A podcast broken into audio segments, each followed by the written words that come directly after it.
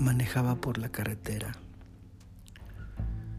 y veía una inmensidad sorprendente. Sin embargo, me preguntaba, ¿qué se necesita para poder moverse? ¿Qué se necesita para poder salir de ese lugar donde en ocasiones nos encontramos cautivos, acostumbrados, quizás esclavizados. Respirar esa libertad y ver cómo un día nace y cómo comienza a menguar, a caer. Me tocó ver lluvia en una oscuridad inmensa, una lluvia intensa, podría decir abrumadora por momentos. Sin embargo, me di cuenta que en mi camino no voy solo. Y eso es reconfortante y esperanzador. Tú reconoces quién te acompaña en tu camino, a quién has decidido sumar en tu ruta.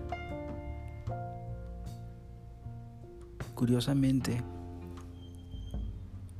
me tocó darle el último adiós a alguien. Y me encantó ver lo que el amor es capaz de hacer cuando es real.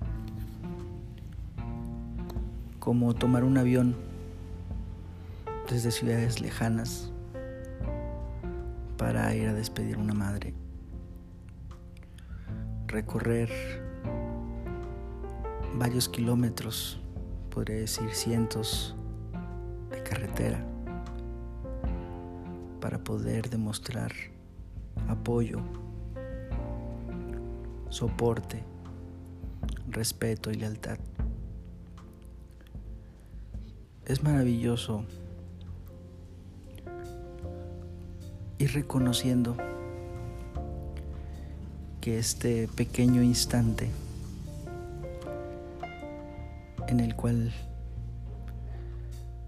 estamos respirando, viviendo y sobre todo amando lo que hacemos para en nuestra partida dejar un legado. Lo que cada quien haya sembrado obviamente. Decía el gran maestro que por sus frutos los reconoceréis. Te has puesto a reflexionar cómo son los frutos que has cosechado en estos años de tu camino de vida. Al voltear a tu alrededor en este presente, es agradable lo que la vida te brinda cada día. Y recuerda que siempre es oportunidad para recomenzar, para resignificar,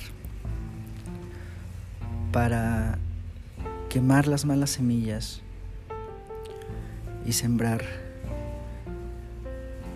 semillas nuevas, impregnadas de amor, de compasión, de bondad a través de tus propios pensamientos, a través de tus propias palabras y a través de tus propios hechos.